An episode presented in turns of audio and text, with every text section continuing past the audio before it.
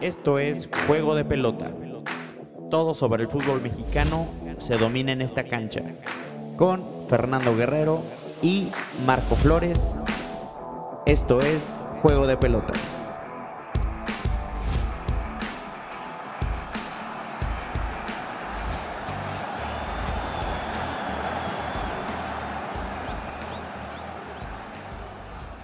Amigos, ¿cómo están? Bienvenidos al episodio número 7 de Juego de Pelota. Es la edición de martes 23 de febrero. Una nueva jornada de la Liga MX ha terminado y pues ya estamos aquí dándole con todo. Estoy con Fernando Guerrero y yo soy Marco Flores. ¿Cómo estás, güey? Hola, muy bien. Eh, mañana fría. Mañana muy fría, muy fría, muy fría, muy temprano, muy... Siempre he querido ser una persona mañanera, ¿eh? pero pues la verdad Em, no puedo, no puedo, pero lo hago por el fútbol. Imagínate mi amor al deporte. sí, pues grabar temprano, un poco mejor para, para amanecer y, bueno, para despertar. Y entrar en un ritmo competitivo, ¿no? Para el día, ¿no? Sí, sí, jornada 7. Eh, fue una jornada, creo que en términos generales, buena, con buenos goles. Creo yo que, que hubo goles eh, de buenas jugadas tanto individuales como colectivas. Entonces creo que fue una jornada eh, muy, muy aceptable y subiendo poco a poco, poco a poco el nivel de, la liga. Yo también creo que fue una jornada y creo que también, como lo decíamos el programa pasado, que va subiendo de nivel poquito a poquito. Eh, a pesar de que todavía hay muchas personas que pues le siguen tirando bastante de que el nivel está muy bajo, no lo siento así. Em, y creo yo que la liga está subiendo de nivel y también, como dices, muy, muy, muy buenos goles. Eh, ya antes de, de, entrar a, pues a la sección principal de nuestro programa, siempre nos gusta hablar en el intro de, pues de algo en específico o de nuestros equipos en específico. y habíamos eh, dicho en el programa pasado que Puebla Gallos em, iba a ser uno de los partidos atractivos de la jornada, que a mi parecer no cumplió. No sé cómo lo viste ya más a detalle.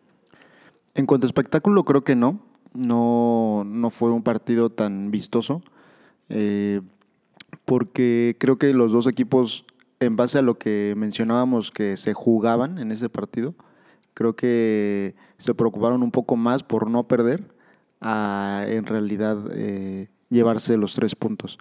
Entonces creo que ese, pues no lo quiero llamar miedo, pero sí como precaución de no perder entre otro, porque quien perdiera iba a quedar abajo del otro equipo en cuanto al tema de cociente y en cuanto al tema de, la tabla general.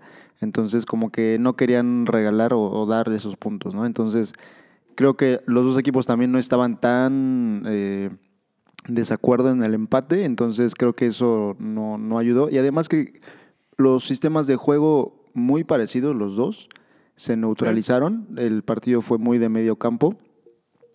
Eh, y ya en, en cuanto a cómo se dio el partido, pues eh, creo que es un, un empate con sabor de derrota para Gallos Blancos porque... Eh, lo, pierde, lo pierden al final, ¿no? Aun cuando no fue en el segundo tiempo más que nada un equipo que estuviera llegando, presionando, eh, no tuvo muchas llegadas, se encuentra ese golazo que, que mete Joe Gallardo y pues esto lo mete al minuto 83, entonces pues prácticamente ya era para finalizar el partido, con los tres puntos ya en la bolsa. Y pues desafortunadamente para, para la causa de Gallos Blancos, pues se comete un penal que creo que inobjetable. Y pues ahí se, se pierden los tres puntos, que hubieran sido muy, muy importantes para el tema de tabla general y de cociente, para eh, alejarse de la tabla de cocientes, para evitar el pago de, de la multa a los últimos tres lugares del cociente y para afianzarse ya en los puestos pues arriba de, del sexto lugar, ¿no? Entonces hubiera sido muy, muy importante y creo que le está faltando mucho el manejo de partidos. Desde el torneo pasado yo creo que ya no pasa tanto por el técnico, sino por desatenciones muy puntuales de, de la defensa y de los jugadores, de perder puntos al final del partido. Eh, es una desconcentración total, al igual que le pasó con América, igual a los últimos minutos del partido pierden eh, una desconcentración que les cuesta el partido, les cuestan puntos. Ya aquí un punto contra América, dos aquí contra Puebla, ya son, son tres, eh, Son tres puntos que ahorita pues estarían totalmente en otra posición a, a Gallos Blancos. Sí. Eh, entonces creo que es donde se tiene que trabajar mucho en esas desatenciones, esa eh, falta de concentración tal vez en los minutos finales, que pues no pueden seguir pasando y, les está contando puntos. Em, nada más como pues son los datos adicionales. Y el Alcalá creo que tuvo una buena actuación en este partido. Como que vuelve. Pues también Gil como que sigue siendo un poco irregular, ¿no? Da un buen partido, da un mal partido, se come goles, luego saca unas eh, muy buenas, o sea, mostrando también el potencial que tiene en algunas acciones. Y también este, pues, sin lugar a duda, uno de los mejores goles de la jornada, este gol de Gallardo, em, que si bien obviamente ha jugado poco, pero da como esa sensación de ser un mediocampista media punta de esos como que ha tenido suerte Gallos, ¿no? Como que tiene, no, no suerte, sino más bien buen trabajo de como escauteo, ¿no? Se ve un jugador que para nada, eh, pues, es torpe con el balón en los pies, como que sabe qué hacer, como que tiene una chispa parecida, ¿no? Hacia bote pronto, como que me recuerda un poquito a Orbelín cuando inició en los Gallos, ¿no? O sea, como que da ese como que se asemeja, ¿no? Bajito y con potencia y como que se anima a hacer cosas diferentes. Ojalá que Gallos pueda ver qué tiene ahí con ese jugador. Eh, de hecho, como me mencionaste ayer, que estábamos hablando, preparando el programa, eh, entró por Madrigal, que viene siendo pues una parte fundamental en, pues, en el parado de gallos, ¿no? Entonces también habla de la confianza que le tiene el Piti y también de las cosas aceptables que ha hecho el Piti es que pues no le tiembla la mano nunca para este seguir su instinto a la hora de hacer cambios, ¿no? Sí, eh, Joe Gallardo es un, un caso muy particular eh, porque mm, el club, lo, como tú dices, lo, le echó el ojo y esperó a que quedara libre para poder traerlo. Él estaba en la, segunda división de Estados Unidos, él es mexicoamericano, entonces estaba, ah, estaba ya jugando, espera a que termine su contrato y además espera a que cumpla 23 años para registrarlo. Porque como él salió de Monterrey, de las Fuerzas Básicas de Monterrey, cuando eh, antes de los 23 años tienes que pagarle al equipo de donde salió una pequeña cláusula, Una una prima, pequeña ¿no? parte, una prima, por eh, como esos derechos de, de, de que salió de ahí, ¿no? De, de que de ahí salió el jugador, de que ahí debutó. Entonces espera esas dos fechas importantes para que una vez pasando esa fecha él quedara libre, no tuviera que pagarle a nadie y pues obviamente ahí te ahorras dinero y, y es como que el perfil que está buscando el equipo y, ya lo comentamos la otra vez con el caso de Gurrola, que también es un jugador que pues no es malo y que también pues no les costó, no les costó caro eh, y que no le tuvieron que pagar a nadie, llega como agente libre, entonces eh, es un jugador que se le ve que tiene buenas condiciones, tan solo el gol que mete, o sea, sí es provocado por un error previo a... Pero a este Gallardo se le ven más condiciones que a Gurrola, ¿no? Puede ser, sí. Sí, de hecho, la forma en la O sea, que de- estuvo a primera- jugando. a primera, sí, ¿no? O sea, la forma en la que estuvo jugando, los pocos minutos que se le han visto. eh, él es seleccionado juvenil de Estados Unidos. eh, ya ha jugado en las, en, en las juveniles de, de allá. Entonces, se le ven buenas cosas y no, fue un golazo. O sea, el portero sacó varias durante el partido y en ese tiro, nada que hacer. Eh, entonces, ojalá que, que poco a poco, con el pasar de, la temporada, pueda seguir eh, mejorando, tenga más minutos y, y pues igualmente, si en algún momento se llega a interesar por la selección mexicana, todavía está a tiempo de poder eh, tener ahí un, llamado y, quedarse acá con nosotros, ¿no? Tiene un, tiene un perfil muy interesante. Y ahora que estoy viendo aquí en la alineación o el parado de gallos, me pregunto yo si Sepúlveda está jugando como media punta derecha o está jugando como segundo delantero. Como que tiene la, la libertad de poderse estarse moviendo, eh, pero está un poco más cargado a la derecha. Y Porque pero, pero también mi pregunta es como Sepúlveda, en mi opinión, tal vez podrías jugar ya de nueve, ¿no? creo que de nueve se pierde un poco. Mm, Eh, y más por el tema, sí, y más por el sistema de juego que tiene el Piti, de que eh, su delantero es como que juega un poco más de poste. Entonces, como que por lo que he identificado es que siempre su centro delantero debe tener pues eh, buen juego aéreo, eh, estar jugando de poste para habilitar a los, a los volantes, que creo yo, tanto Kevin como Sepúlveda, tienen un poquito de más llegada. Eh, y pues más juego de pie, ¿no? Entonces... Como que más bien el 9 los activa, ¿no? Sí, entonces eh, creo que con Da Costa, que creo yo, lo, hemos mencionado aquí varias veces en, en, el programa, que no sé por qué juega, o sea, es un jugador que no se le ve nada, metió un gol... Eh, golazo, pero de en ahí fuera, en la segunda jornada. Sí, pero de ahí en fuera, o sea, no, no se le ha visto nada y y pues el Piti le tiene mucha confianza porque prácticamente todos los partidos ha sido de titular. Entonces, eh, todavía no está Dos Santos, todavía no está eh, listo, sigue lesionado. Entonces, muy ya se tardó bastante. sí, y tal vez por el mal juego que ha mostrado también Silveira, pues entre los dos, pues él se queda de titular, da costa, ¿no? Pero, pero sí, Sepúlveda ahorita está jugando muy bien. Eh, fue para mí el jugador del partido de Gallos, ese contra Puebla porque todo le sale, o sea, eh, realizó varias jugadas de, por las que mueres, este, y todo le sale, o sea, estuvo a punto de meter gol, creo que ahí le faltó un poco de decisión en una jugada de, para ir con la cabeza, para estaba solo y no le dio al balón, eh, pero creo que es ahorita, sí, para mí, el mejor jugador de Gallos Blancos en lo que va el torneo. Un, un caso similar al de Ormeño, ¿no? En Puebla. Sí, y que Ormeño, fíjate que, que lo neutralizaron muy bien, ¿eh? Le, eh, el Piti le mandó prácticamente una marca personal a Ormeño de, con este central Magallanes. Lo tenía, o sea, Magallanes es muy, muy duro. Eh, son de los que te está mordiendo, te está empujando. De hecho, hubo una jugada ahí polémica que le dio como una especie de zape y, y Ormeño pues se cae y hace un drama, ¿no? Y las transmisiones estaban mencionando que pues era un claro penal porque fue dentro del área. Pero, o sea, eh, fue un zape, o sea, no, no. Claro, claro. Sí, sí, sí. Este, y creo que lo, le mandó esa como especie de marca personal, precisamente para que no jugara. Juega, Ormeño juega mucho de espaldas al arco y para darse la vuelta, ¿no? Tiene esa característica muy, como que lo tiene muy bien hecho. Ajá. Y, y no, no lo dejaron. Tanto fue que lo tuvieron que sacar.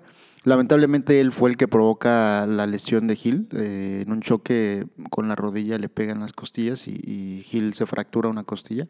Entonces Gil ahorita va a estar fuera, mm, yo creo que dos meses. O sea, estaría tal vez para la liguilla. Entonces es una baja sensible. No, ha sido, había sido el titular y tal vez no había tenido una de las mejores actuaciones en, en, en esa temporada. Pero pues siempre el tener eh, una baja así, pues siempre afecta, ¿no? Eh, al grupo, porque es uno de los, de los eh, importantes en, en, el, equipo, en el, en el grupo como tal, de, pues en cuanto a liderazgo y toda esta parte. Entonces va a ser una baja muy, muy sensible. Em, y nada más para terminar con el tema gallos blancos, creo yo que a lo mejor también le ha caído un poco, o más bien los refuerzos no le han ayudado tanto al Piti, ¿no? O sea, tal vez con los refuerzos que hubieran llegado en un momento más alto, por ejemplo, Valencia creo que es el único que ha cumplido con creces, porque aparte juega como de un híbrido, no juego de interior, juego de extremo, juego de lateral, casi hasta juega de cinco más o menos a veces. Pero, por ejemplo, Jefferson ha ofrecido muy pocas soluciones viniendo de la banca cuando se esperaría que entrara a revolucionar y a intentar resolver eh, los partidos y como dices también, igual su 9 de Belpiti juega como, eh, como poste o nada más para activar a sus jugadores medias puntas que son a lo mejor los más talentosos como es Sepúlveda y Kevin, pero también necesita cierta pues calidad, ¿no? Para definir, para aguantar o para el mismo 9 crearse una oportunidad y creo que como dices, eh, tanto Silveira como el que está jugando de titular, eh, no, le están, no le está, a Costa no le están viendo, ¿no? Entonces también creo que el Piti está, haciendo, está intentando hacer las cosas bien. Creo que por eso hasta mete a Gallardo para darle como frescura y un nuevo ritmo, meterle una nueva energía. Pero sin embargo, creo que algunos refuerzos no, eh, pues no han ofrecido soluciones. Y más y de los que se esperaba, tal vez, ¿no? Por ejemplo, el caso de Jefferson. Eh, de Valencia creo que está cumpliendo, como dices, con, con creces. Em, su, su, misma calidad como jugador y su misma idea que tiene del juego le da la oportunidad de poder estar jugando en varias posiciones y creo que es como su comodín de Piti, ¿no? De que si va a ser algún cambio, pues ya Valencia lo puede habilitar como en esa posición, ¿no? Que tal vez no es como su posición que él maneje perfectamente, pero su misma calidad le da para poder eh, desenvolverse bien y, creo que es el único que ha cumplido. Todos hablan eh, dentro del club y algunos eh, medios de comunicación de, de la parte interna del club de que es un profesional totalmente, o sea, de que llega temprano. Es un señor, pues. Siempre está, eh, eh, pues, alentando a que se puede, a que a sus jugadores les da consejos. Entonces, o sea, llegó, creo que muy bien eh, Valencia, comprometido, que creo yo que es como la base de, de, un jugador que ya va finalizando su carrera, de que él siga comprometido y que siga queriendo hacer bien las cosas. Y bueno, creo que, que hasta el momento todo ha ido bien con él. Entonces, ojalá Jefferson agarre nivel porque también estuvo lesionado. Y, y, pues ya ver a Dos Santos, a ver, a ver qué trae, ¿no? Ahí, a la diferencia de, los otros dos que juegan más como de postes, eh, Dos Santos es como que un poco más eh, para jugar con el balón, ¿no? Entonces, eh, es otra opción. O sea, si tal vez ellos, los dos delanteros, Silveira y Da Costa, solamente pueden jugar de esa manera como rematadores, tal vez con Dos Santos se puede tener otro estilo de juego hacia el frente, ¿no? Sí, sí, siento que el Piti mm, lo ha hecho bien, pero como te digo, siento que también, sobre todo Jefferson, ¿no? Jefferson no esperaría como Valencia, que físicamente y en ritmo trajera mucho más. Y creo que se ha visto hasta torpe un poco Jefferson. Entonces, esperaría yo que, pues como dices, que entre en la tónica, estaba lesionado, sí, pero ya también ya estamos a la mitad del torneo. Eh, entonces Sí, pues y 10 puntos, 10 puntos de gallos hasta el momento, que creo que si los te lo mencionaban al inicio del torneo, eh, creo que lo hubieras aceptado, ¿no? 10, 10 puntos. Pero como se han dado los partidos, creo que ahorita ya podría tener más puntos, por lo menos 12, eh, y estar en una parte, pues, arriba de la tabla, ¿no? En los, por lo menos en los mejores 8. Digo, está, como dices, 10 puntos está nada de la clasificación como directa. Entonces creo que mientras se mantenga eso, un partidito o algo así abajo de eso, está todo muy apretado todavía. Entonces, bien por Gallos que tiene 10, pero como mencionas, eh, perdió ahí dos puntos, perdió uno, entonces tendría 13 puntos. Estaría ahí junto con el América, estaría junto, bueno, el América no tendría esa cantidad de puntos, estaría con, o sea, estaría arriba luchando prácticamente tal vez el coliderato, ¿no? Sí, estaría arriba y, ahorita creo yo que se ha, jugado bien, más que nada de local. Pero sí, imagínate, tener 13 puntos y estar allá arriba con siendo la nómina más baja del torneo, pues sería totalmente una, una sorpresa, ¿no? Y, hablaría bien o mejor del trabajo que está haciendo el Piti. Eh, porque realmente pues casi nadie habla, ¿no? Realmente, o sea, en, los, en la prensa nacional eh, poca o nula, ¿no? La, el spotlight que le dan a, Gallos. Y frío en la cima, ¿no? Eh, hace frío en la cima, pero no vamos a, a decirte eso todavía. Vamos con la sección de nuestro programa. La sorpresa de la jornada. ¡No lo puedo creer! ¡No lo puedo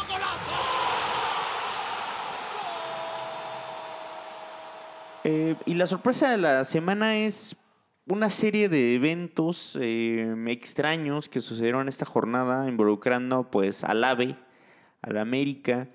Em, cuando estábamos preparando el programa, pues como que dijimos, ¿no? O sea, es una mezcla de todo, desde que Solari llegó una semana antes a hacerse cargo del equipo, una contratación estelar por parte del América para, para tomar la dirección técnica, hasta que los tenía de líderes. Eh, pues con solos, de verdad, en, el camino dirigiendo, ni siquiera pudiendo preparar una pretemporada como se debe. Em, y después pasa todo esto, ¿no? De la alineación eh, indebida de Federico Viñas. El Atlas, em, pues mete como ahí la, eh, pues el papeleo para que al América, para ganarle al América en el escritorio. Y después también la sorpresa de que la federación, pues la acepta y le quitan los tres puntos al América y en el papel ganó Atlas 3 a 0 y con eso Atlas se mete a liguilla, o sea, Atlas se mete hasta el lugar 11 y teniendo una temporada horrible y con ese 3 a 0 en el papel. Entonces, una serie de eventos no sé, rarísimos. No sé cómo veas tú este desmadre, esa falta de desatención a los detalles por parte de Solari, por parte del cuerpo técnico de Solari. No sé si llegue hasta la dirección deportiva. Em, y, no sé qué tan estricto o tonto es esa regla de la alineación indebida. Sí, o sea, lo que sucedió fue que no registran a un jugador eh, antes de cada partido se da ah, una lista. una convocatoria, pues. Exacto, se da una lista a, lo que es el cuerpo arbitral, a, la liga, de quiénes van a estar eh, como titulares y quién va de banca. Eh, son los jugadores convocados, es una lista, ¿no? Entonces, si un jugador o parte del cuerpo técnico no está en esa lista y entra al campo, no a jugar, sino entra a la zona del campo, es parte del, del, del staff o de los que están ahí eh, como parte del equipo eh, y está en el campo o en la banca, ya hay una sanción, ¿no? Entonces, eso fue lo que le pasó a, a, Viñas.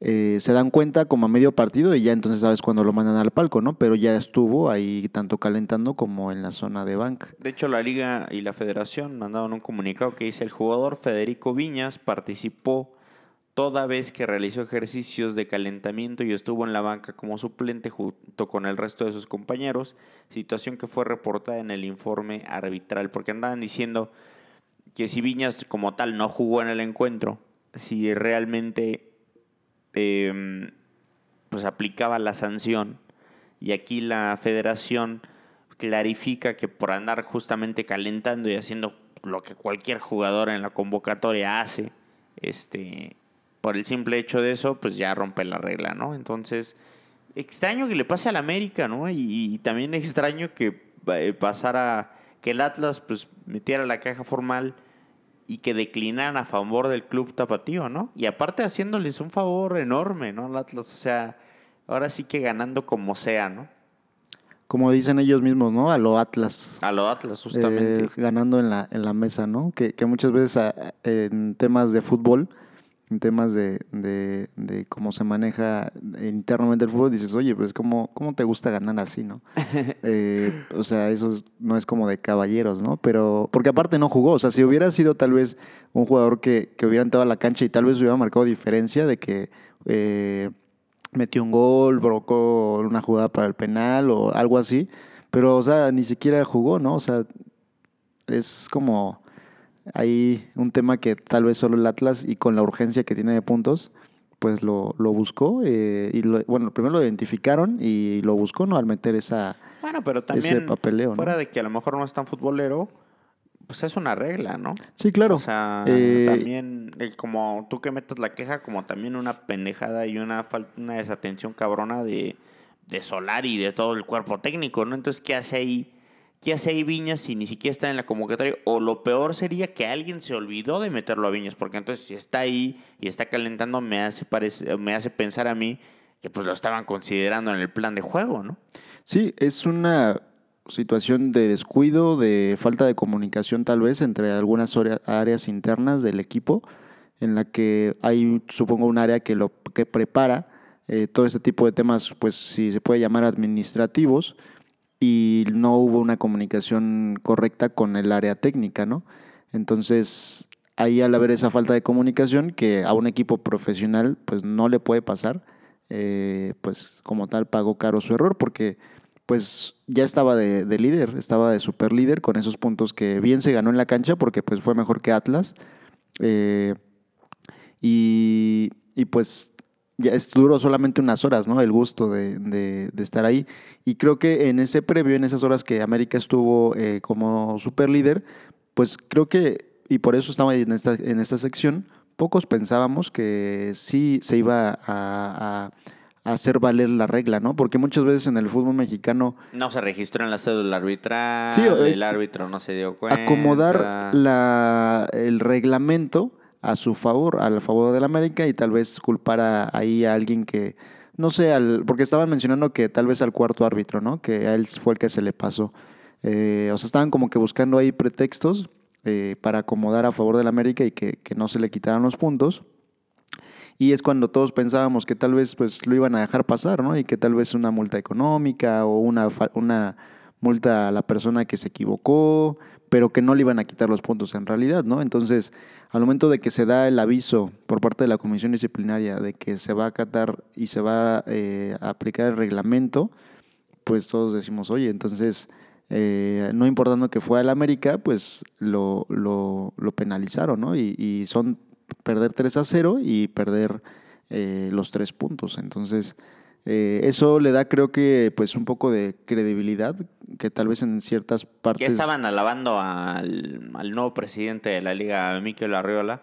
Estaban diciendo que un golpe en la mesa, ¿no? De Del nuevo autoridad. presidente, exacto. Entonces, lo que se me hace también un poco ridículo. Que también, quieras o no, yo pienso que con... Como están ya las redes y que, o sea, yo pienso que eso también le da mucha más presión a la federación de hacer lo correcto, ¿no? O sea, como antes, antes no había esa presión del aficionado, de la gente en general, o del mismo periodismo. Y ahora como está todo eso presente, pues la federación pues, no le queda más que hacer lo correcto, ¿no? Ahora sí, o sea, no, no te puedes tampoco, como dices, hacer güey, justificarte en eh, pendejadas. Y entonces, bien por la federación, la verdad, porque como dices, le da credibilidad. Sí, sí, o sea, la comisión disciplinaria es la que se encarga de, penalizar todo ese tipo de situaciones eh, en cuanto al reglamento eh, y le da como una especie de, pues, de autonomía, ¿no? De que, pues, ellos son los que deciden, no importando el equipo que sea, no importando el poder que tiene eh, o el peso que tiene Azcárraga en la federación, porque sabemos todos de que es uno de los dueños eh, principales del balón en México, entonces... Pero, ah, pero aún así también, y bien lo maneja el periodismo, el América ahorita mismo no es lo que era el América. O sea, ha perdido un poquito también de, pues bueno, vamos a, nada más hay que ver los fichas, los fichajes del América, ¿no? Sí, O sea, deportivamente hablando, sí. Deportivamente hablando. y económicamente yo pienso que también ya está, ha bajado un poco, o sea, trajeron a un Sí, por- español de segunda línea ahí como refuerzo estelar. Por lo menos, en, tal vez en el tema económico, eh, a comparación de los equipos de Monterrey, pues sí, ¿no? O sea, nada que ver. Pero en relación al peso que tiene eh, directivamente hablando y en cuanto a los dueños, creo que todavía lo tiene. O sea, Azcárraga creo que todavía está ahí muy metido. Tan solo, pues, John de Luisa, que era un, eh, empleado de él, es quien ahora se encarga de la, de la federación, ¿no? Entonces, pues, y, y así antes estuvo este el que era presidente, eh, que también estuvo eh, con grupos de Levisa y estaba Justino. en Necaxa, Justino Compeán, Justino Compeán. eh, Decio de María, o sea, siempre han sido personas o empleados, afines. a- empleados a Azcárraga, entonces, pues el peso lo tiene y, y ahorita, pues con esto, tal vez eh, yo creo que era, es como una parte de que se manejó mucho de que por qué Michael Arreola, o sea, por qué él eh, lo meten ahí, ¿no? Entonces, tal vez es como hacer esa parte de que, ah, pues para que se gane, eh, como que ya un poco de, respeto, ¿no? De que él va a hacer las cosas diferentes, eh, etc, etc. Entonces, creo que fue bueno, fue bueno que, fuera, que pasara, eh, pero una pena lo que les pasa, ¿no? A, a- a ellos, o sea, eh, de risa, ¿no? De, de lo que solamente tal vez, no solamente ha pasado en México, porque sí hay, No, ha habido otros equipos. Y, y Solari tiene un antecedente con el Real Madrid de alineación indebida en Champions League. Entonces, bueno, no, creo que no, creo que está en la Liga en- Española Fue en la Copa del Rey, me parece, ¿no? contra el Villarreal, me parece. Mm. Entonces, pues sí, una desatención totalmente pues de, de kinder, de, de fútbol amateur, que no trae la, no trae la credencial de, de- el, el jugador de para poder entrar a la cancha y, lo meten así. Ajá, luego le pegas una otra foto o le rayas la credencial. ¿no? O le pones un algo al número, ahí este, le pones un el número, con, masking tape, ajá. O sea, son cosas que pues, no, no deben de pasar en un equipo profesional. con cartón de leche, ¿no? Cosas de ese tipo. Entonces, eh, pues sí, muy mal para el América que lo baja de, de totalmente de, de- de la primera posición, que fue también por una serie de combinación de resultados. O sea, como que le está cayendo de rebote, pero Bueno, pero también yo una vez leí un post que decía el América juega bien es líder, el América juega normal es líder, el América juega mal es líder. La verdad, el América, sea como sea, pues de siempre, todo le sale, ¿no? ajá, siempre está ahí, ¿no? O sea, ahorita como dices, es un equipo que lo ves y realmente no trae demasiado. Y aún así era líder, ¿no? Ganándole, como dices, justamente en lo deportivo al Atlas. Y por esta situación pierde los puntos, pero realmente el América, eso sí tiene, pues, callado, callado y era el primer lugar, ¿no? Y nadie le ponía una atención porque realmente es gris, un poco gris, pero llama la atención, obviamente, ¿no? Y con Miguel Herrera, ¿no? El torneo pasado igual que no jugaba bien, que tenía muchas bajas por lesiones, por que se fueron a otros equipos. Y aún así, pues eh, estaba en las primeras posiciones, calificaba y pues estaba ahí, ¿no? Como uno de los equipos protagonistas. Sí, entonces todo este proceso, toda esta eh, pues mezcla rara de eventos que sucedieron es nuestra sorpresa de la jornada. Lo destacado de la jornada. ¡Notable! ¡Sobresaliente! Ese, ese es mi gen, ese es mi pollo. Y en lo destacado de la jornada tenemos pues ahora sí el que se convirtió, era el segundo lugar, pero por la serie de eventos que ya mencionamos, el Cruz Azul ahora es el líder en solitario de la competencia y pues con diferencia ya sobre, sobre todos realmente, eh, es líder absoluto con 15 puntos. A diferencia, por ejemplo, de lo que estamos mencionando de América, que hay que de rebote, que jugando mal, que con una cierta eh, eh, resultados que le dieron estar en el, en el superliderato, creo que a diferencia de Cruz Azul, Cruz Azul sí está jugando bien, eh, cinco victorias seguidas. y ante buenos rivales. Ante buenos rivales, contra Tigres creo que fue un buen, buen partido en términos generales de, de Cruz Azul, contra Toluca, que era el que venía de, de líder y que también viene jugando bien. primer tiempo ya con muy pocos minutos de juego, ya iban 2-0 y creo que estuvo a nada del 3-0, jugando bien, jugando eh, práctico. Eh, sus jugadores creo que la mayoría están pasando por buen momento. Resaltar yo creo que más a, los ex gallos blancos Romo y Orbelín, que creo yo que son los que están apuntalando eh, al equipo, porque creo que están en un nivel que sobresalen de los demás. Eh, el amuleto Shaggy.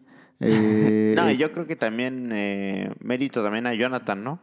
Después de lo que ocurrió, creo que todo ese incidente motivó a Jonathan y la verdad yo lo veo mucho más conectado Conectado sí, pero no creo que futbolísticamente hablando esté en su mejor momento. Eh, porque está en algunas jugadas muy impreciso, en algunas jugadas no decide bien, algunas jugadas tal vez de que puede pegarle y en lugar de pasarla, o sea, como que... Pero Jonathan siempre no ha sido su virtud, la verdad. Tener una buena toma de decisiones, es un jugador muy rápido, pero cuando la agarra, eh, habitualmente sí tiene, trae un ritmo muy distinto al de la liga. O sea, sí pero yo creo yo que no es el que está, no el que es el que resalta más. Siento yo que Romo y, Orbelín eh, le dan un toque de calidad en cuanto a juego. Eh, eh, son los que están ahí en la media cancha y que están tanto haciendo pases filtrados, defendiendo, metiendo goles. Entonces, creo yo que son dos jugadores que, que ahorita le están dando un buen estilo de juego a Cruz Azul creo yo que es el que mejor ha jugado en la liga de, de sus últimos cinco partidos y que pues tal es el hecho de que los tres, los cinco lo ganó los, y ahorita está de super líder.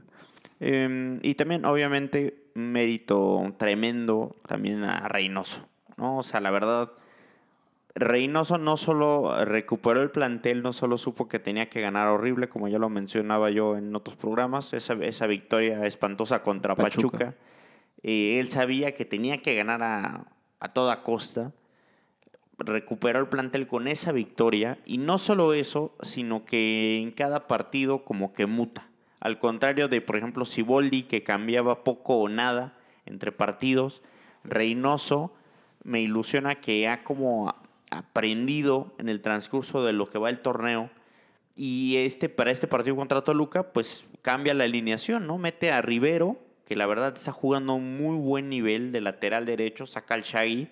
Encontró ahí en Escobar un central en, que, en el cual confía mucho. Eh, vuelve a meter a Santi Jiménez de titular. Y entonces juega 4-4-2 contra Toluca y se planta distinto a como jugó contra Tigres, por ejemplo, ¿no? Entonces me, me, hace ilusión que Reynoso, como que pienso yo que estudia al rival y como que se adapta un poco Acompañado, evidentemente, ¿verdad? Como ya lo hemos mencionado, de lo que para mí es el plantel pues, con mayor calidad, con diferencia en el fútbol mexicano, ¿no? O sea, también que tengas a pues a Rivero ahí para meterlo, que tengas a Montoya, que tengas a Elías Hernández, que tengas al Shaggy, que tengas al Cata, que tengas a Yotun, que tengas a Alexis Gutiérrez, que tengas a Paul Fernández, que tienes a Jurado en la banca, Alexis Peña de central, a Montoya. O sea, también obviamente tiene herramientas, ¿no? Pero al menos me gusta que está intentando involucrar a todo mundo. Y se ve que hay una competencia y se ve que ha sabido cómo manejar tanto a los que llegaron como a los que ya estaban, ¿no? O sea, lo recuperó, a los que llegaron los metió y se ve pues al menos un gran grupo y también una mención especial a, Paul Fernández, ¿no? Que llegó determinado en esta segunda etapa con el club después de haberla eh, hecha en, hecho en grande con Boca. Eh, lleva dos goles en partidos consecutivos y este partido, el, el gol que definió el juego, pues un, un golazo, ¿no? De Paul Fernández. Eh, asistencia nuevamente, de, bien lo mencionas, Orbelín Pineda, que está jugando, no sé si en un nivel pues para exportación, ¿no? Creo yo que el, torneo que, que quedó campeón con Chivas, Orbelín, se le vio un nivel, yo creo que muy similar al de ahorita, y siento, en mi particular punto de vista, que ahorita un poco más. Eh, motivado, se ve que está comprometido, eh, entonces, tal vez él pensando de que ya es momento de que su carrera, porque es, em, él empezó a jugar aquí en Gallos Blancos muy chico.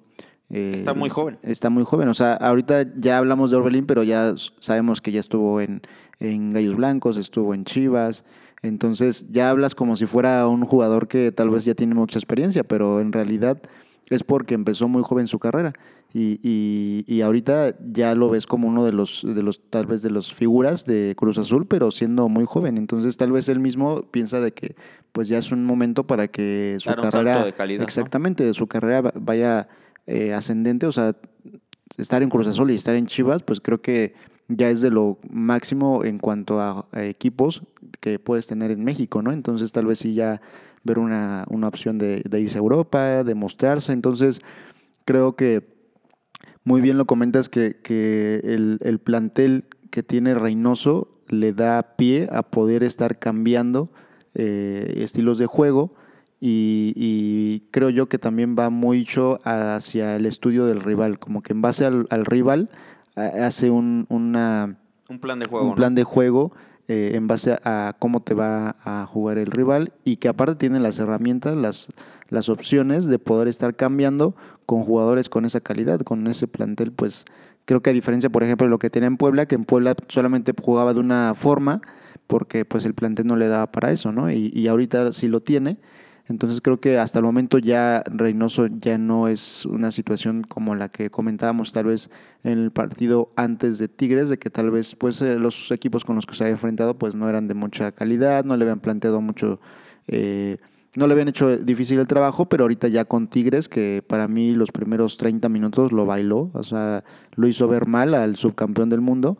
Entonces, ahorita contra Toluca, que creo yo que es, era antes de Cruz Azul el que mejor venía jugando al fútbol, también los primeros 30 minutos totalmente lo, lo borró de la cancha, ¿no? Entonces, ahorita creo yo que Cruzul ya es una realidad y pues creo que lo que le resta ahora es mantener, ¿no? Mantener ese paso, tomar otra vez la confianza de, saber de que tal vez con ese tipo de juego, con esas, con ese plantel, con Reynoso, eh, pues puede hacer soñar a, sus, a sus, a sus aficionados. ¿no? Y mm, le toca a León en la jornada que viene, entonces otra prueba pues interesante, aunque León sabemos que viene de capa caída. Y lo de Cruz Azul tiene un proceso pues muy raro siempre, ¿no? O sea, empieza perdiendo y la prensa dice que ese torneo parece que es, eh, pues va a ser una vergüenza, después gana un juego, gana pero no gusta, después ya empieza a ganar, bueno, agarra solidez, después ya empieza a ganar con, con, con cierta jerarquía y ya ahora es candidato y ya después empieza, pero se puede mantener, pero se puede, eh, pueden reflejarlo en la liguilla. O sea, Curazul siempre parece que es la misma historia, ¿no? O sea... Y todos esperando a que pase eso, ¿no? O sea, que pierda para que podamos burlarnos y todo, lo que es como un ciclo, ¿no? Muy... Entonces, ajá, porque ya a pesar de que, a pesar de que este Curazul de Reynoso acabe siendo 35 puntos, Vas a esperar a que pierda tal vez la final, poco, poco, importa realmente, ¿no? Poco importa. Porque sí, se le exige el campeonato y ya. O sea, lo que ahorita está haciendo creo que ya es algo de lo que normalmente se espera, que pueda pasar y que además ha pasado, que robe la liga, pero ya en la liguilla es otra cosa, ¿no? Y, Ah, más en aparte, una final. Y aparte también nadie esperaba, ¿no? La verdad que Reynoso hiciera ese trabajo. Está sorprendiendo este, a todos, con, consol- consolidándose, creo yo, como un buen técnico ya en la liga, mostrando que con un plantel con herramientas él es versátil. Entonces, Y que es no llegó como que con mucho cartel, ¿no? cartel, por ejemplo, a diferencia del Vasco, a diferencia de Solari, pues ellos ya se espera, desde el momento de que ellos llegan, ya se espera eh, y ya está en el ojo. Como un cómo tipo va a estar como trabajando, Almeida, ¿no? ¿no? Hubiera sido totalmente diferente. Sí, entonces él llegó pues con, con la parte de la descalificación del torneo contra Pumas, eh, con presiones eh, directivas, de que no está haciendo buenos manejos, eh, y creo que también la llegada de este directivo de que viene de Morelia, Ah, sí, sí, sí. sí. eh, creo que también puede ser que está, Pati Chapoy, ¿no? puede estar ayudando a, a que tal vez esté manejando un poco mejor eh, ahí en esa parte directiva. Y, Álvaro Dávila. Álvaro Dávila, que lo hizo muy bien en Morelia. Y además Ordiales, como que cada quien ya eh, una estructura mejor en la área directiva y que tal vez están dejando trabajar a Reynoso, ¿no? Que no llegó con mucho cartel, tal vez.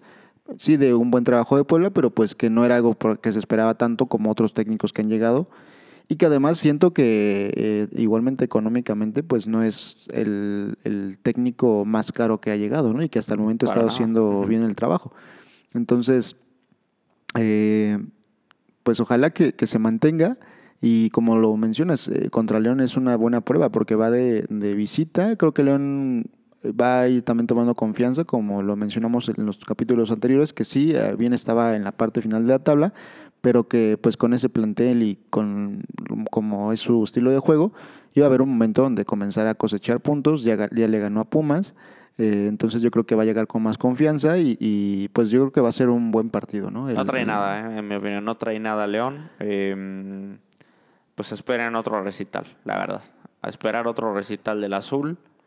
Eh, no sé, no, me odio ilusionarme con el Cruz. Es increíble cómo el, en diciembre estaba despedazado, este, tirado y moribundo y ahora pues Ya estoy, sueñas me estoy otra vez. ilusionando de que podemos tal vez ya no perder en este torneo. de que ahora sí es la buena.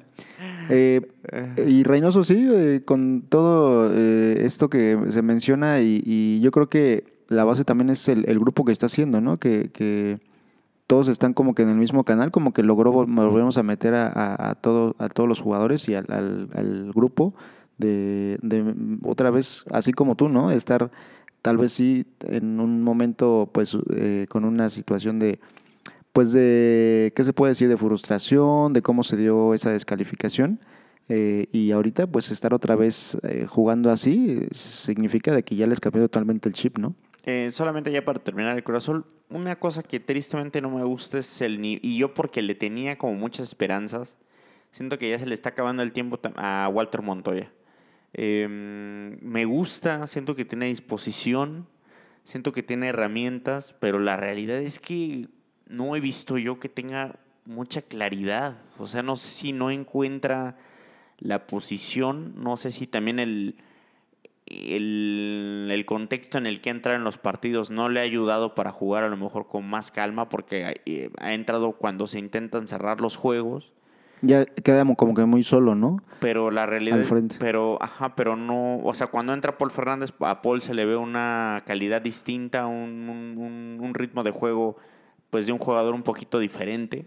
No, y tanto que él al momento que entra ha metido dos goles, ¿no? En los últimos dos partidos. Entonces, eh, ya él yo creo que se tiene ganada a lo mejor, no la titularidad, pero ya de los El primeros primer cambio, cambios, ¿no? ¿no? Ajá, exacto. Y Walter, no sé, como que tiene mucha potencia, pero habitualmente sale al pelotazo. O sea, en lugar de alzar la cabeza y buscar un compañero o salir jugando, como que ha, no sé, no sé, no, no, no sé, siento que Reynoso ahí lo está intentando descifrar. Y también otro que no me encanta, la verdad, que tenía yo también esperanzas, y lo vimos el partido contra Tigres, Angulo, está como en otro ritmo, está lento, no, no se le ve demasiado, mil veces Santi Jiménez, Angulo, y, y Reynoso se dio cuenta, ¿no? Puesto que Angulo nueve minutos y Santi fue titular en este partido contra, contra Toluca, y también a lo mejor otro negativo, pues no me gusta que no juegue Misael Domínguez, por ejemplo, que no juegue Alexis Gutiérrez, juveniles que pues a mí me gustaban, sobre todo Misael, siento que tiene un talento muy bueno en esta en el plantel, es mexicano, es joven, pero es cierto que tiene una competencia difícil y también si el equipo está jugando como está jugando y está sacando esos resultados, es difícil que esté o, que eche mano también si el partido no está resuelto, pues de dos juveniles, ¿no? Sí, eh, Pablo Fernández creo que en algún momento va a ser titular en, Cruz Azul. Creo que la, como se ha mostrado, creo que en algún momento yo creo que al Piojo o alguien le va a quitar ahí el, lugar. Eh, y más si, si entra y mete esa clase de goles, ¿no? Que para mí eh, fue un, gol, un golazo, ¿no? La forma en la que define. Entonces creo que va a haber un momento donde él ya sea titular y eso yo creo que ya con hablando de Romo, hablando de, del cabecita, hablando de, de Orbelín, creo que todavía le va a dar un poco de, mejor eh, nivel de juego al Cruz Azul, que imagínate. Y Rafa Vaca sigue titular también, hay que, tengo que mencionar eso. Mm, no sé qué decir, pero bueno, el equipo está ganando. Pero sí, con eso acabamos lo destacado. Y, pues a disfrutar, disfruta, disfruta de este tiempo que siempre te da el Cruz Azul, ilusión, siempre creo que el soñar pues no, no, no, cuesta, nada. No cuesta nada, entonces pues a seguirle, ¿no? Y, ya al final del torneo vamos a ver qué vamos pasa. a ver qué pasa. Este, gracias por esos muy buenos deseos, ¿eh? este, se agradecen. Lo lamentable de la jornada.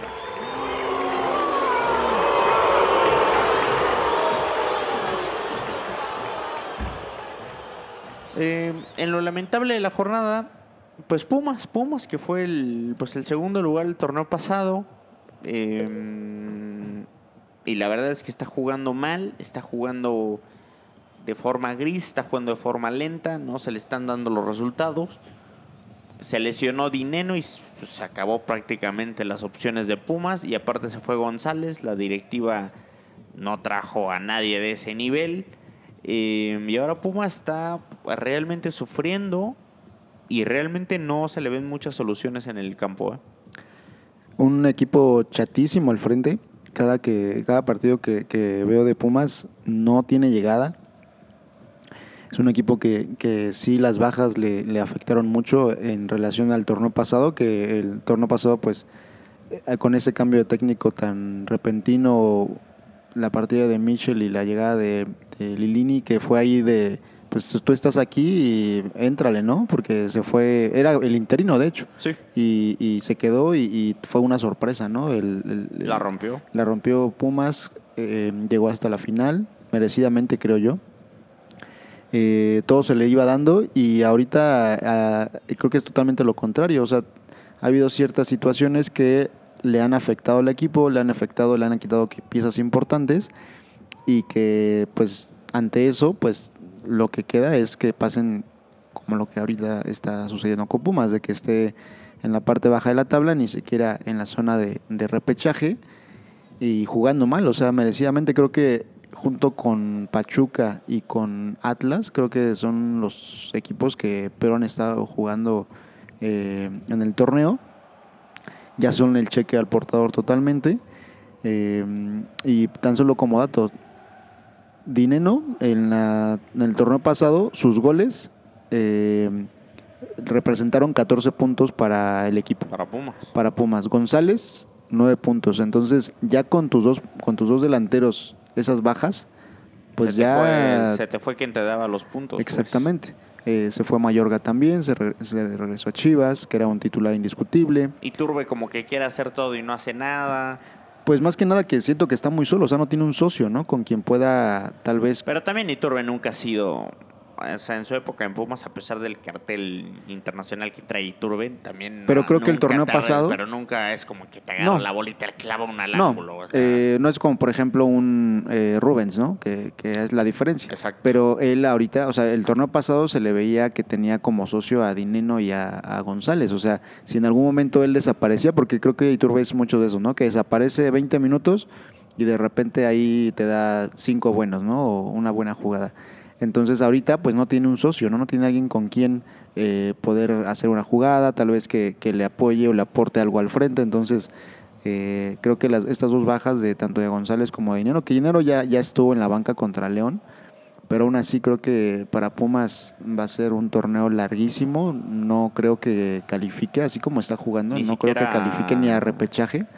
Eh, y pues lo que es la, la, lo- la dualidad, ¿no? De, un momento estar arriba y estar siendo la sorpresa y que todo habla- hablan de, de ti y ahora hablar, pero hacia, hacia lo, lo contrario totalmente. Bueno, pero como dices, también cuando el sistema de juego gira tanto sobre dos jugadores y uno está lesionado y el otro ya ni siquiera está en la institución, te das cuenta también, y como es Pumas, ¿no? Que gana generalmente cuando gana o hace un buen torneo, llega a la final que estuvo muy cerca el torneo pasado, es como que Pumas se- siempre se maneja con esa inercia, ¿no? O sea, porque la verdad no es que el torneo pasado no es que me digas que jugaba increíble o que tenía un buen un volumen de juego, era un equipo súper directo, tenía dos buenos rematadores que le simplificaban la vida. Pero era práctico en su juego, o sea, O sea, era práctico ajá, y... era práctico, pero también al quitarte esas herramientas, Sí, pues se- totalmente. eh, Se, te quita el, el- el, eh, pues el factor que hace que ese estilo de juego funcione. Y no traes a nadie que, que cambie, o sea, que pueda suplir a esos jugadores o a esas bajas. Traes ¿no? a Gabriel Torres, eh, eh, va a suplir a, a- a González, se lesiona Dineno, pues evidentemente no le vas a hacer gol ni al arco iris, ¿no? Que es justamente lo que le pasa a, Pumas. Y aparte de eso, pues ves el plantel y pues fuera de Iturbe.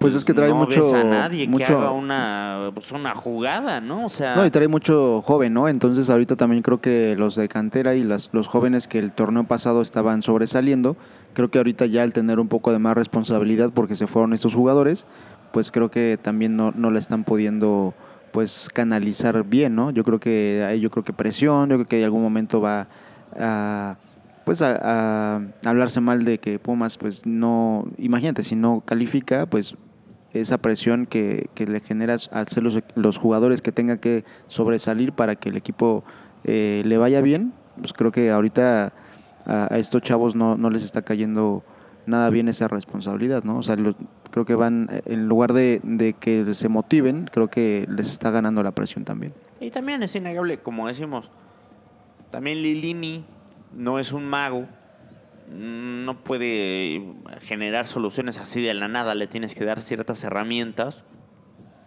Creo que es normal hasta lo de Pumas. Creo que, y creo que Pumas se desinfló muchísimo, muchísimo más al perder la final, ¿no? Como que sintieron que era su oportunidad, lo sintieron tan cerca y al verse la verdad tan superados en el partido de vuelta, eh, creo que sí se desmotivaron un poco y luego se lesiona Dineno, se lesiona eh, se va González, No, y aparte que... se le derrumbó el plan totalmente, ¿no? Exactamente, y aparte también que recordar que, que de- tanto Pumas como León, eh, esa campeonitis que se le habla tanto de León y, y de Pumas, eh, es porque también no tuvieron una pretemporada, como por ejemplo otros equipos, ¿no? De que eh, desde a lo mejor desde mediados de diciembre ya o, finales de noviembre ya estaban en pretemporada.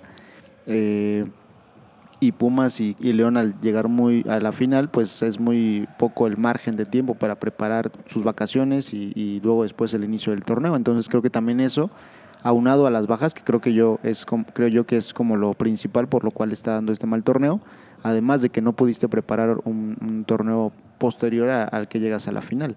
Entonces creo que todas ese- esas situaciones han provocado de que Pumas está ahí y que como tú lo mencionas, creo que no se nos hace como tal una sorpresa, creo que es algo que se, ten- que se iba a dar por estas eh, eh, acumulación de, de No, y situaciones. aparte, eh, Pumas, la verdad, un equipo aburridísimo de ver. O sea, nadie, nadie muere por ver jugar a Pumas. ¿eh? Ah, En la era, en la era del torneo anterior también no era un equipo súper agradable de ver.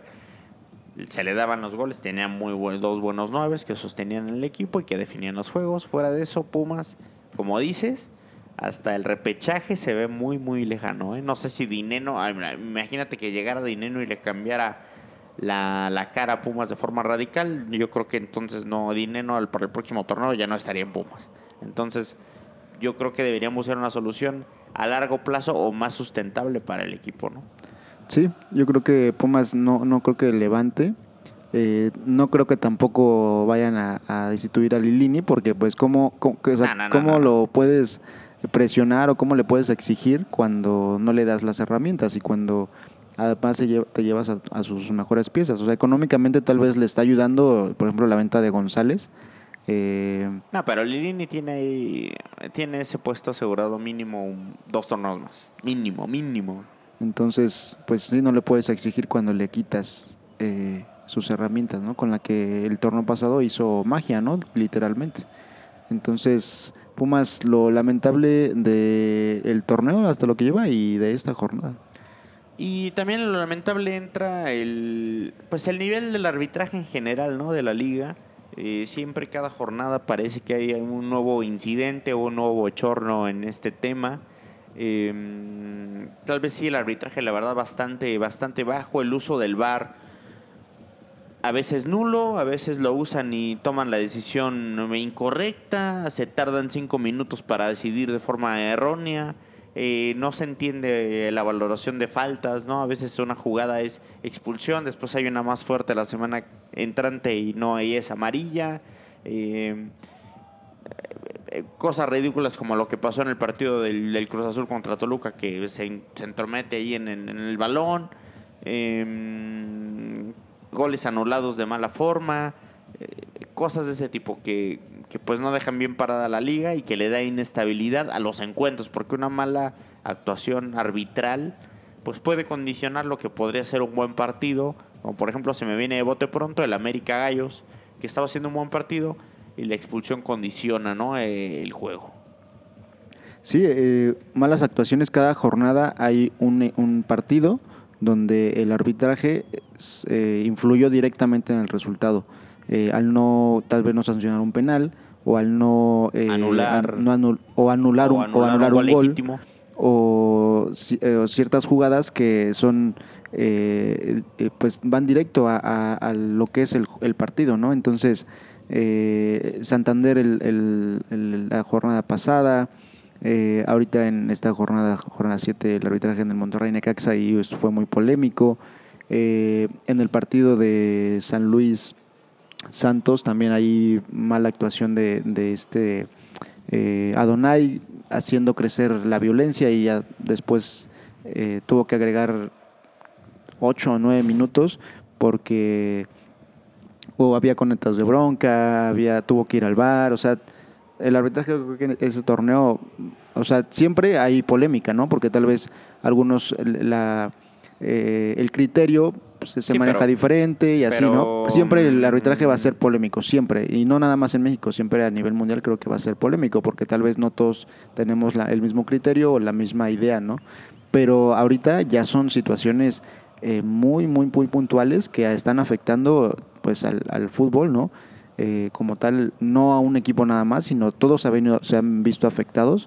Entonces, eh, muy, muy malo. Ojalá que... Y luego aparte lo de Maganda, ¿no? También que se, que se empezó a dar. Entonces, creo que Maganda, un, pues un alma presente aquí, ¿no? En este podcast, regresa y regresa. Cada, o sea, por una u otra cosa sigue estando, ¿no? Entonces, creo que Bricio está, va a estar ahí presionado porque a ver esto quién ya le rinde cuentas a Bricio, ¿no? esto ya es ojo, a, ojos de todos, ¿no? O sea, todos nos hemos dado cuenta de que el arbitraje está muy mal y, y ahí, pues, su cabeza, tanto por lo de Maganda, que también no es una situación que se vaya a manejar fácil porque va a haber juicio y está pidiendo dinero y todo esto, eh, que, va a ir a la FIFA y ahora y aparte haciendo un mal trabajo de, sus eh, de sus árbitros, entonces pues está ahí en el ojo del huracán.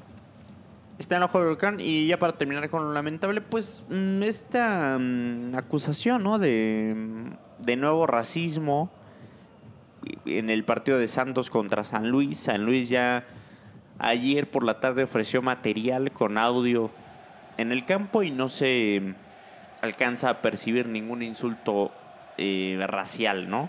Eh, sin embargo, pues nunca es agradable que en la liga mexicana, sobre todo con, como decíamos, de Maganda, que eh, eso de Maganda tiene alcances internacionales, ya le han realizado notas internacionales a Maganda por ese tema.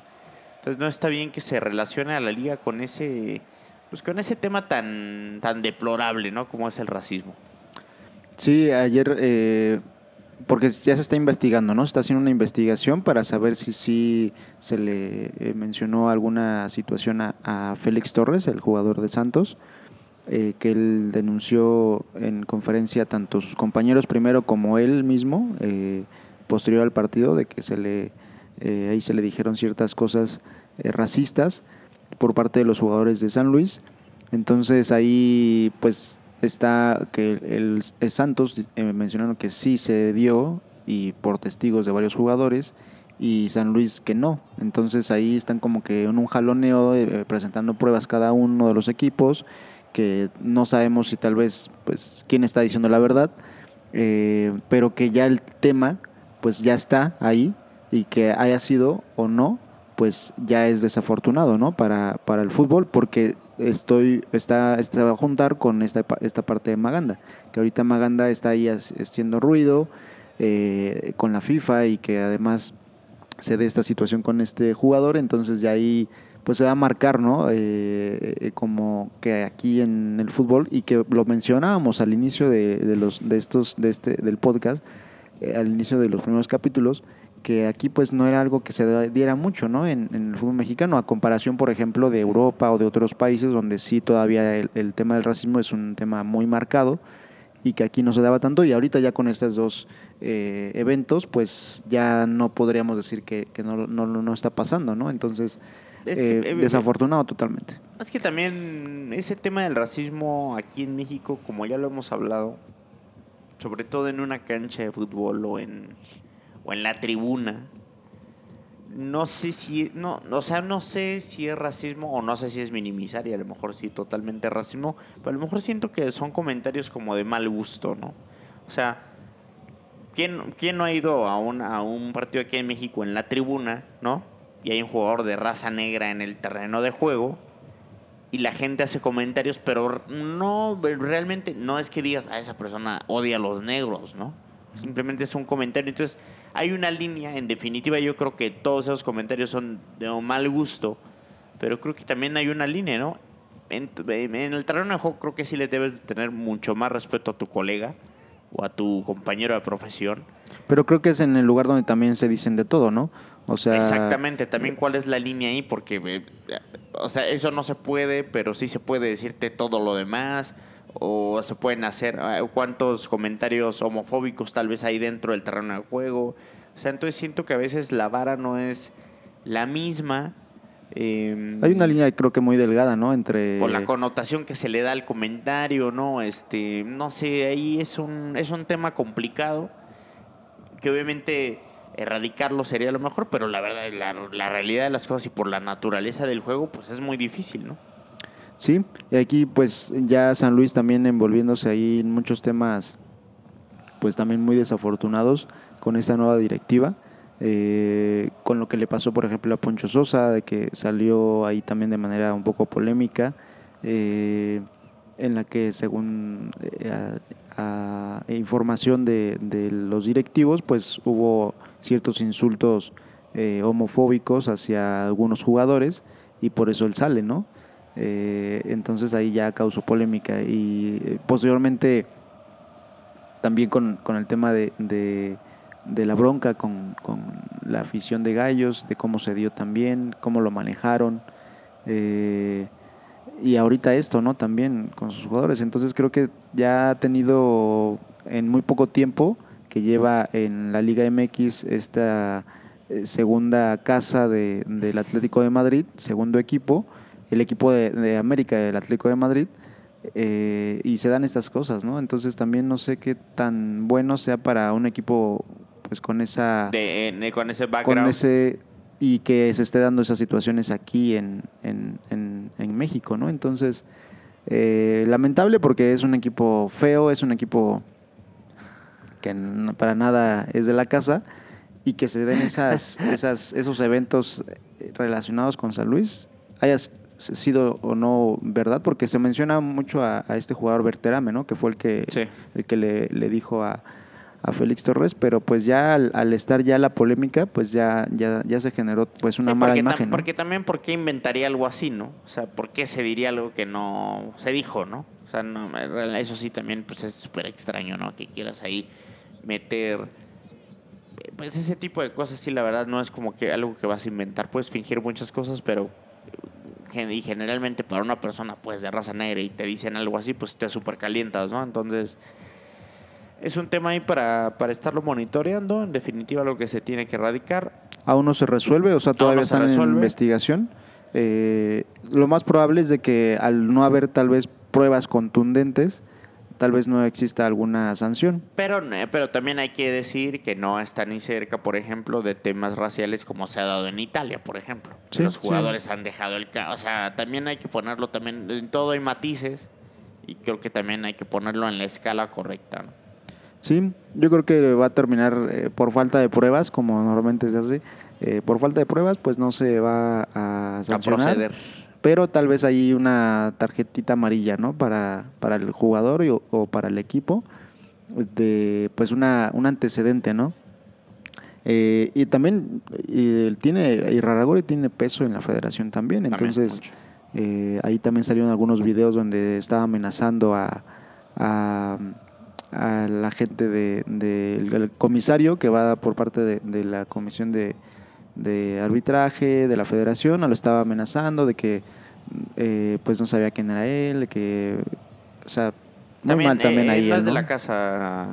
Sí, tiene, no es tiene casa como que muchas situaciones muy, muy particulares que, que no... Muy déspota se me hace que- exacto, que no, no van. Eh, entonces, pues, a ver en, en qué, en qué resulta, pero sí, totalmente desafortunado y lamentable que, es, que se den esas situaciones en el fútbol mexicano. Y, y ya para terminar, eh, el gol de la jornada, este, esta vez sí hubo gol de la jornada, eh, por decisión, unánime es el gol de Paul Fernández, una gran volea a centro de Orbelín, eh, aparte una, un remate, un trayazo como se le menciona, sin opciones para el arquero eh, de Toluca. Y en la jornada que viene, eh, estamos haciendo ya esta sección donde eh, nos ponemos a recordar un momento eh, pues icónico a lo mejor de algún partido.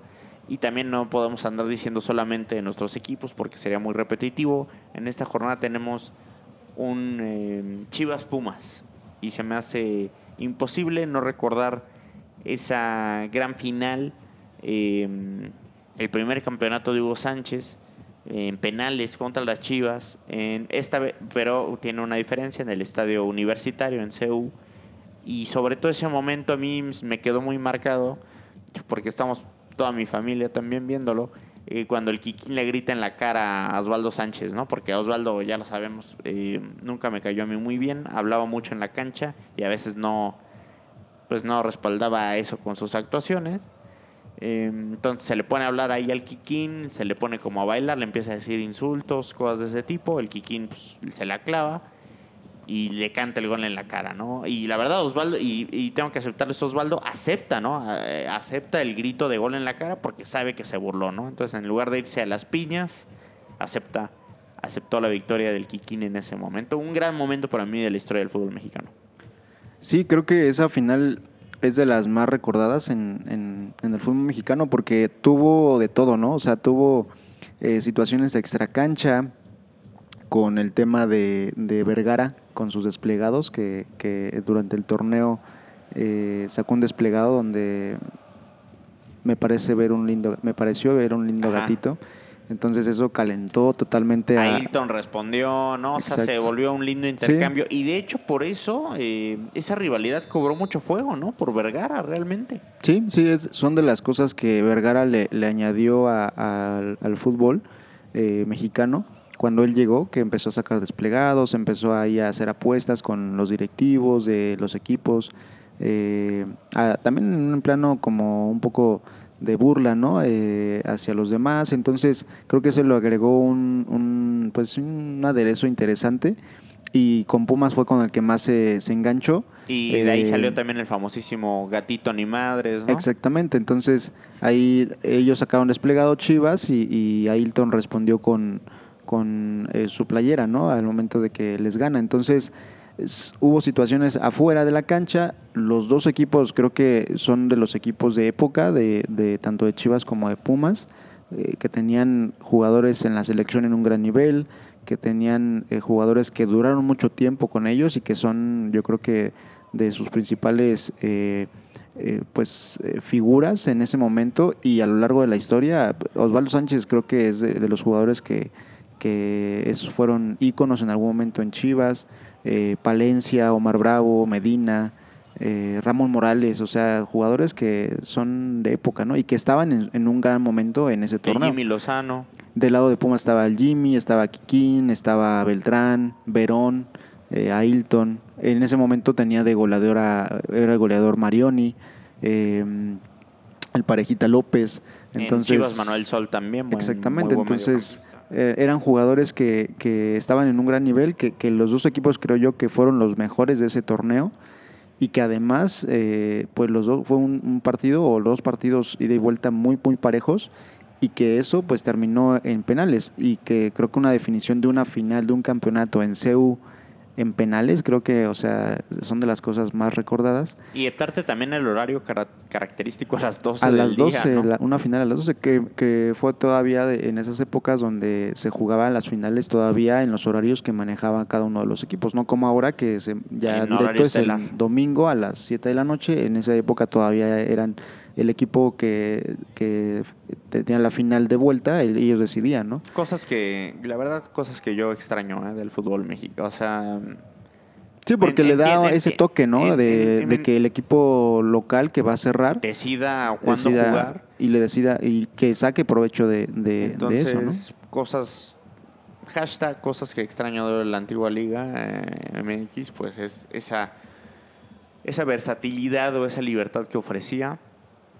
Siempre muy influenciado nuestro fútbol también con la cultura estadounidense, ¿no?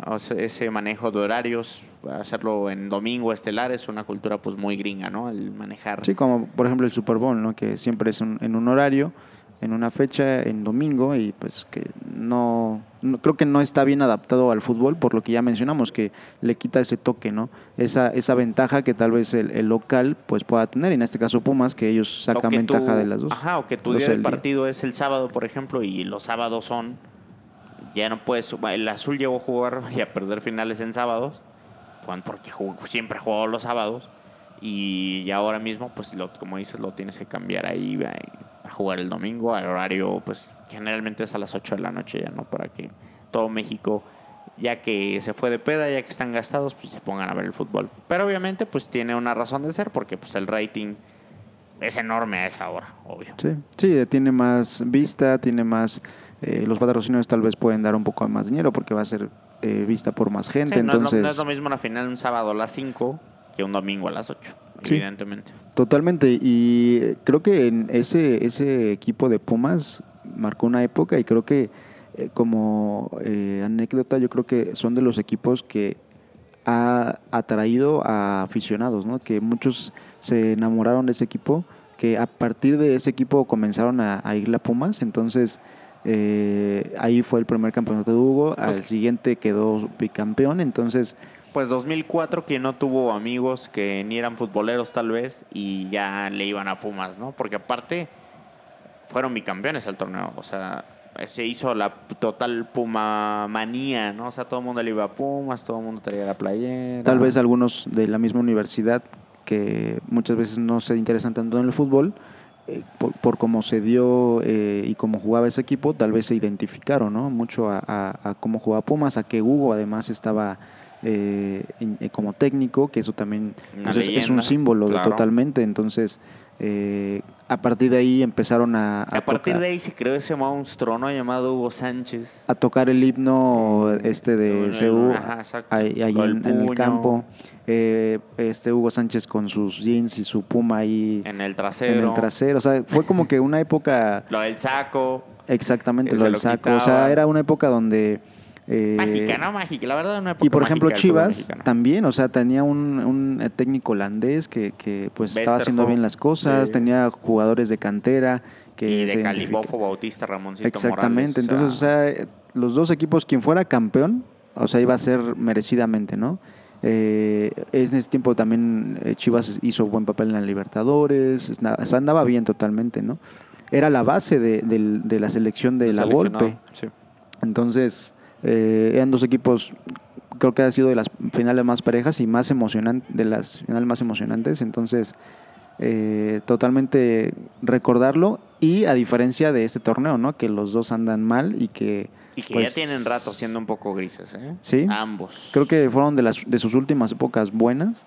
eh, Doradas, sí, con sí, donde se tenían estas, estas eh, mezcla de, de cosas que hacían interesantes al equipo, eh, tanto de Pumas como de Chivas. Y ahora, pues yo creo que va a ser totalmente diferente, eh, no tan emocionante, pero pues digno de recordar. Digno de recordar, un gran recuerdo, me encantó esa final a mí también. Y con esto pues llegamos al final del episodio número 7 de Juego de Pelota. Eh, como siempre agradecemos a todas las personas que le dan seguir en Spotify, que lo comparten, que nos eh, hacen feedback, que nos comentan que les gusta el programa. Muchas gracias a todas las personas que se toman el tiempo escuchar este espacio. Muchas gracias a todos, eh, saludos. Paz.